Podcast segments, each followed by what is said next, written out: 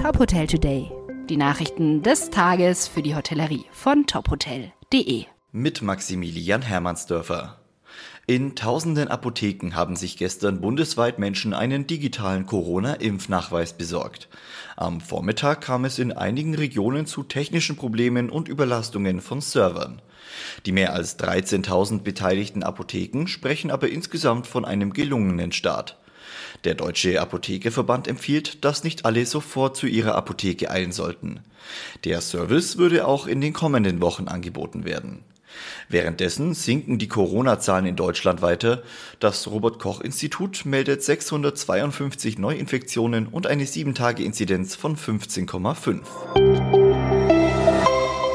In dieser Woche treten in Sachsen neue Corona-Lockerungen in Kraft. Die Kontaktbeschränkungen werden gelockert. Bei Inzidenzwerten unter 50 dürfen sich 10 Personen aus 10 Haushalten treffen. Auch für private Feiern oder Vereinsfeiern gibt es Erleichterungen. Diese sind mit bis zu 50 Personen möglich. Und auch Großveranstaltungen mit mehr als 1000 Besuchern sind wieder erlaubt. Voraussetzungen sind Terminbuchung, Kontakterfassung sowie Negativtests. Wann und wo und bei welchen Inzidenzwerten müssen Gäste im Hotel oder in der Außen- und Innengastronomie einen negativen Corona-Test vorlegen? Die Regelungen sind von Bundesland zu Bundesland unterschiedlich.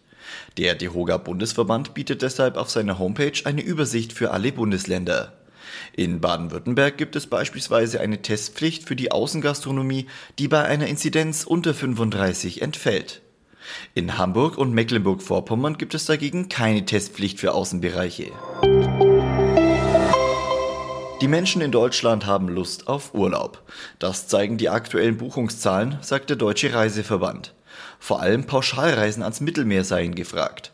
Ab Juli sollen von Deutschland aus wieder 217 Orte in 38 Ländern angeflogen werden. Das teilt der Bundesverband der deutschen Luftverkehrswirtschaft BDL mit. Im Jahr 2019 standen 226 Destinationen auf dem Flugplan.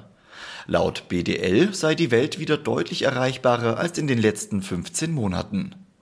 Weitere Nachrichten aus der Hotelbranche finden Sie immer auf tophotel.de.